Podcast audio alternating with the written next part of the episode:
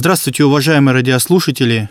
В эфире Иркутского радиоканала передача «Православные беседы» в студии ведущий священник Максим Гаськов. 21 ноября в календаре Православной Церкви стоит день, который мы называем «Собор архистратига Михаила и всех небесных сил бесплотных». Дело в том, что собором архистратига Михаила мы называем, конечно же, всех ангелов, а в данном случае называем семь архангелов. Что такое архангел? Или лучше сказать, кто такой архангел? Это главный ангел, первый ангел. Итак, это архангел Михаил, архангел Гавриил, архангел Варахиил, архангел Салафиил, архангел Иегудиил, архангел Рафаил, архангел Уриил и архангел Иеремиил – Конечно, имена, которые мы сейчас назвали, кто-то скажет, наверное, сразу и не запомнишь. Э, ну, собственно говоря, нам их запоминать и э, не надо э, по одной простой причине. Эти имена означают их свойства. Мы не будем рассуждать о каждом архангеле, потому что это займет очень много времени. Существует даже целая богословская наука, которая называется ангелология то есть учение о святых ангелах. Ну, давайте вернемся к нашей теме. В наших рассуждениях мы говорим о соборе архистратига Божьего Михаила. Архистратиг – это означает верховный главнокомандующий. Действительно, именно Михаил является вождем воинств небесных. И празднование собора было установлено в начале IV века на поместном Ладикийском соборе, бывшем за несколько лет до Первого Вселенского собора, который был в 325 году по Рождеству Христову. Когда мы рассуждаем об ангелах, то мы, во-первых, должны понимать, что ангел – это посланник Божий. Это некий служебный дух, как о нем говорит само Священное Писание – который отправлен для того, чтобы защитить тех, кто имеет наследовать спасение. Так об этом рассуждает святой апостол Павел в послании к евреям в 13 главе. Чины ангельские разделяются на три иерархии – высшую, среднюю и низшую. Каждую иерархию составляют три чина. В высшую иерархию входят серафимы, херувимы и престолы. Ближе всех к Пресвятой Троице относятся шестокрылатые серафимы. Они так и изображаются с шестью крылами. Слово «серафим» переводится как «пламенеющий огненный». Они пламенеют любовью к Богу и других побуждают к ней. После серафимов Господу предстоят херувимы. Их имя значит «излияние премудрости», «просвещение», потому что через них, сияющих светом богопознания не спосылается нам премудрость и просвещение для того, чтобы мы ближе и глубже узнавали Бога. За херувимами предстоят то, на что мы ставим еду, то, на что мы ставим какие-то наши некоторые приборы, тот предмет, который используется нами для того, чтобы на нем, например, шить, что-то изготавливать. И вот престол, да, это некая если, скажем, технические приспособления, а если говорить с точки зрения богословия и литургики, это стол, на котором находятся святые дары во время богослужения. И когда мы говорим «престол», мы не имеем в виду в нашем случае трон или некое седалище, на котором восседает определенный правитель, а мы имеем в виду то, на что опирается этот правитель. Вот что такое престол. Поэтому раньше место царя так и называлось престол. И в данном случае один из ангельских чинов высших так и именуется престол. То есть эти ангелы, они на себе носят Бога, дословно. Они служат правосудию Божию. Среднюю ангельскую иерархию составляют три чина – это господство, силы и власти. Господство владычествует над последующими чинами ангелов. Они наставляют поставленных от Бога земных властителей мудрому управлению. Господство учит владеть чувствами, укращать греховные вожделения, порабощать плоть духу, господствовать над своей волей, побеждать искушения. Силы исполняют волю Божию. Они творят чудеса, не спосылают благодать, чудотворение и прозорливости угодникам Божиим. Силы помогают людям в несении послушаний, укрепляют в терпении, даруют духовную крепость и мужество. Власти имеют власть укращать силу дьявола. Очень важно понимать, что власти, как чины ангельские, не надо путать э, с властями э, светскими, гражданскими. То есть людьми, которые поставлены управлять, начиная от государственного высшего управления и заканчивая нашими земскими, так называемыми муниципальными властями. В низшую иерархию входят три чина. Это начало, архангелы и ангелы. Начало начальствует над низшими ангелами. Их иногда именуют не только начало, но и начальство. Тоже не стоит путать с тем начальством, которое управляет нашими государственными структурами. И они начальствуют над низшими ангелами, направляя их к исполнению божественных повелений. Им поручено управлять нашей Вселенной, охранять страны, народы, племена.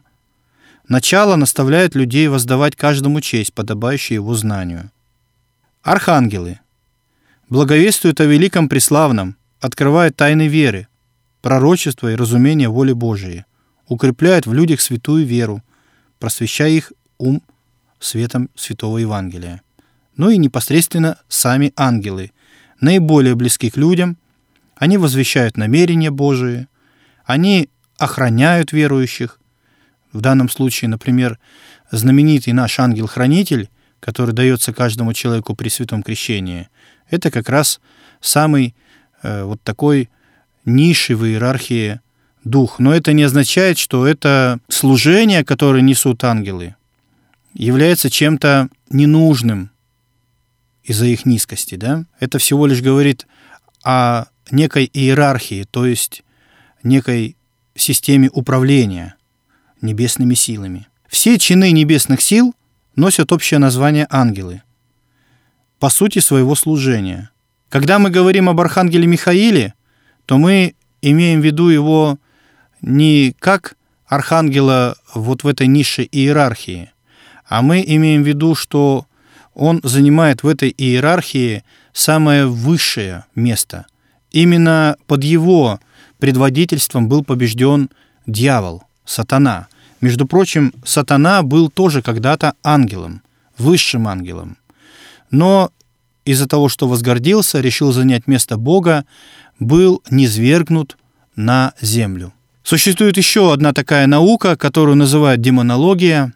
Э, это рассуждение о том, как устроено сатанинское царство. Мы в это вникать не будем.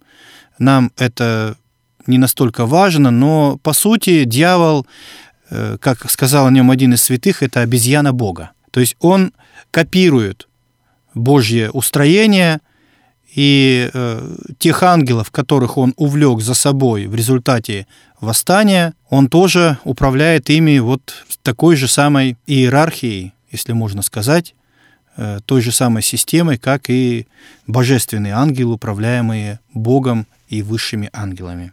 Поэтому э, даже в Священном Писании мы встречаем упоминание о том, что э, духи нечистые тоже имеют название название власти, начало силы.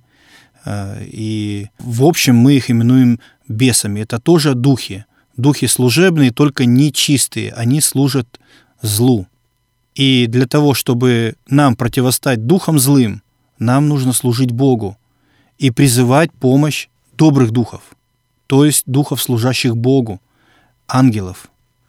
Поэтому для нас этот праздник имеет не только некое теоретическое название, но 21 ноября по новому стилю, конечно же, или 9 ноября по старому стилю, это день, когда мы вспоминаем о том, что Бог нас не оставил на земле одних бороться вот с этими злыми помыслами и злыми духами. Бог посылает нам на помощь целую ангельскую иерархию, целую ангельскую армию, которая встает на нашу защиту, на защиту наших детей. Но для этого необходима вера, и для этого необходимо с верой призывать ангелов нам на помощь, молиться ангелам-хранителям, молиться архангелу Михаилу и в трудные моменты, и не только в трудные моменты. Обратите внимание на э, то, что, допустим, вот в нашей жизни очень много сегодня связано с дорогой, с вождением автотранспорта, и те знаменитые иконочки, которые мы покупаем э, для того, чтобы они были у нас в машине, три иконочки, они, как правило, в себя включают, конечно, Господа Христа, Божью Матерь, святителя Николая, а в некоторых случаях еще добавлен ангел-хранитель или архангел Михаил, который изображается в виде воина с мечом или с копьем, со щитом. Бывает, что он изображен с копьем и с крыльями. Это в знак того, что ангелы очень быстро передвигаются, и их принято так изображать. То есть ангел-хранитель дан каждому водителю, чтобы сберечь его от несчастья и от аварии. Но в данном случае мы призываем Божью помощь через ангела-хранителя для того, чтобы нам сохраниться и физически, и духовно. Но э, когда мы так рассуждаем, то это не должно нас уводить в наших вот таких помыслах от одной мысли, что даже если ангел нам помогает, он помогает не сам по себе, но благодаря нашей воле, то есть нашему содействию. То есть нам тоже нужно участвовать вот в этом сохранении. Когда мы молимся нашим ангелам-хранителям, это не означает, что мы должны поступать безрассудно и, я бы даже сказал, беспутно. Опять же, приведем в пример, э, если я водитель, то я должен сам соблюдать определенные правила безопасности, правила движения для того, чтобы сохранить себя. То есть, если я буду гонять, как мы говорим, да, 90 км в час по городу, а по трассе и того больше, и при этом думать, что ангел меня сохранит, то, возможно, это не так. Потому что ты тоже своей волей должен решать в пользу того, чтобы сохраниться, и призывать еще и помощь, в том числе Божью, через ангелов-хранителей, и через всех ангелов бесплотных сил, который служит Богу во главе с Архангелом Михаилом, чью память мы и совершаем 21 ноября. Ну, а на этом я прощаюсь, призываю на вас помощь Божию молитвами нашего покровителя, Архангела, Архистратига Божьего Михаила. Аминь и Богу слава. А вам, дорогие мои слушатели, братья и сестры, всего доброго. До свидания.